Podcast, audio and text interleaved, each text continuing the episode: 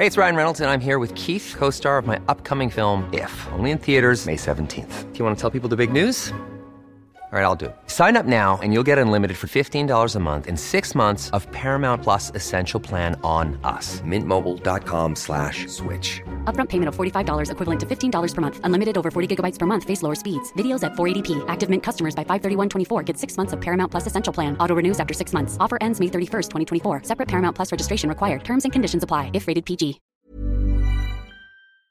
La Comisión de Comisiones Unidas de Gobernación y de Estudios Legislativos del Senado aprobaron por unanimidad el dictamen de la ley de amnistía y enviado a la mesa directiva de la Cámara Alta para su discusión. Y, y es por eso que le pedí a nuestro queridísimo amigo Alejandro Ope, analista en seguridad, Ana, este, pues nos diga cuál es su opinión de esto. Alejandro, muy buenas tardes.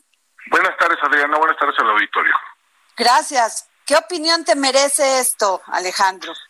Mira, yo creo que es mucho ruido y pocas nueces, ¿no? Déjame ponerlo de ese modo.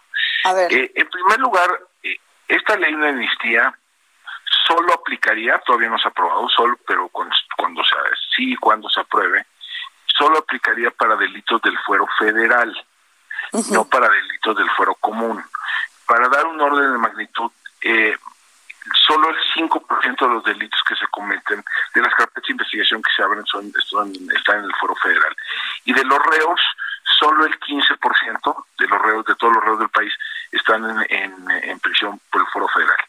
Segundo elemento, el, la, las, eh, la lista de conductas que están incluidas en la ley de amnistía, muchas de ellas ni siquiera se persiguen en el foro federal, en la práctica por ejemplo, el aborto.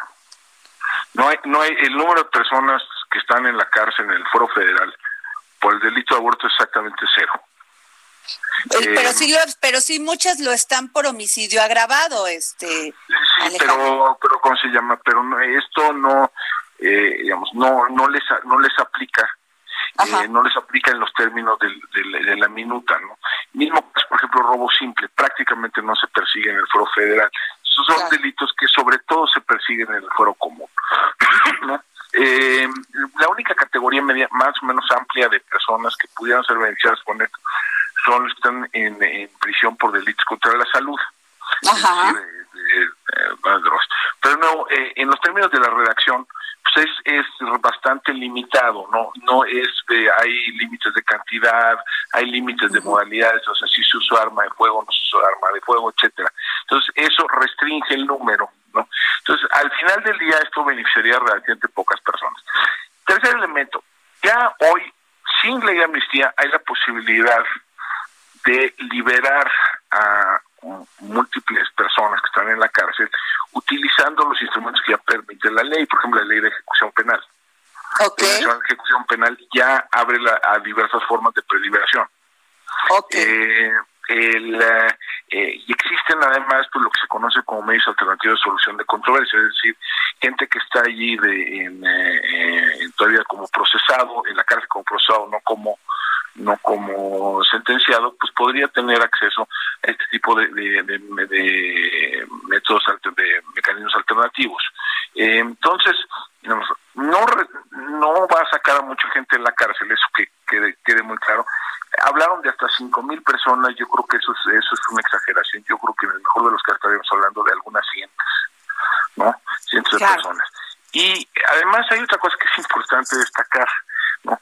Que esto al tiempo que se libera a estas personas, el, en el último año se han triplicado el número de delitos que detonan prisión preventiva oficiosa.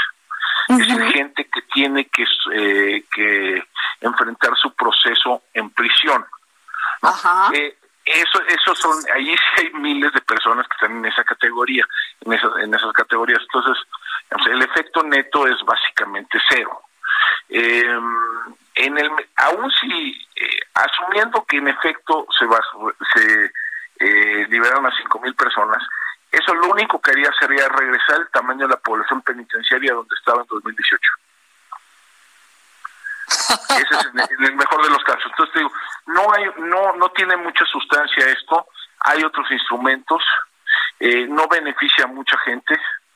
eh, no y no no parecería absolutamente prioritario discutirlo en este momento.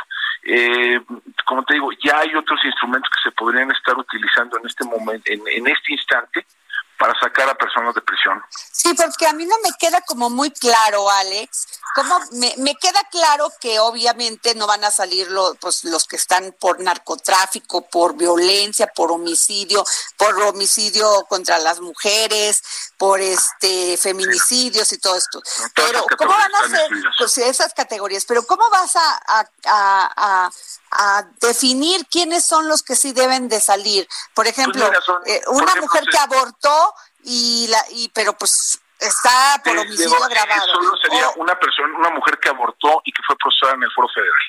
Ok, y otra o otra mujer que robó un sándwich para su hijo en una tienda y que vive no solamente, o sea, no solamente la metieron a la cárcel, sino tuvieron se tuvo que llevar al niño porque está este sí, digamos, hay esos, obviamente hay que esos casos del sistema penitenciario, el grueso de esos casos está en el foro común. Ok. O sea, es decir, el, hasta 2018, eh, que es el último dato que se tiene completo, había en todo el sistema federal, incluyendo la gente que está en prisión, digamos, en el foro federal, en, en eh, los sistemas estatales penitenciarios, había exactamente 72 personas por el delito de robo simple. Ok, pues sí.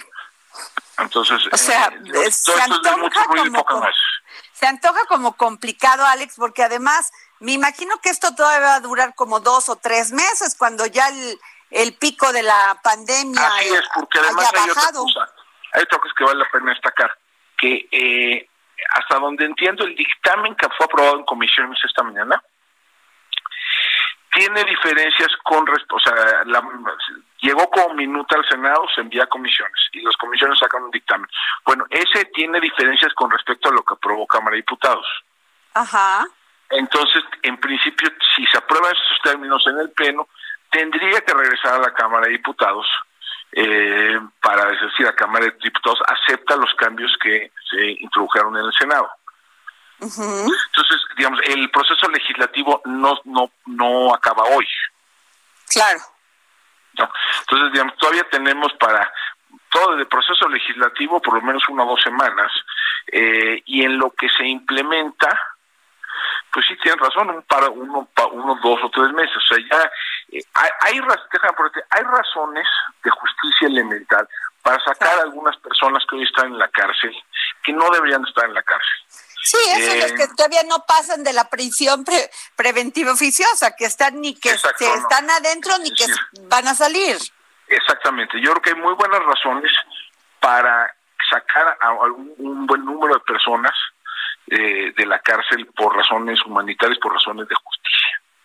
Pero, eh, pero, la otra pregunta si, el argumento es por razones sanitarias vinculadas a la, a la pandemia, pues este es un instrumento que no va a servir mucho.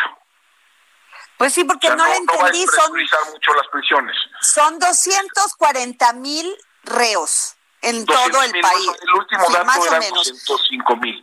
Hay más o eh, menos entre este, las estatales y las federales. Sí, exacto. Bueno, y yo me... Exacto, y, y aquí son... No me, no me dan los En el mejor de los casos, los que se verían... O sea, en el mejor de los casos disminuiría 2% el tamaño de la población penitenciaria. ¿Y cómo van a hacer esa selección? Bueno, más o menos ahorita lo planteamos, pero me queda como muy ambiguo, como en, Turquía. sí. En Turquía y, eh, dieron indultos. Sí, eh, cosa en Turquía, y fueron 90 mil.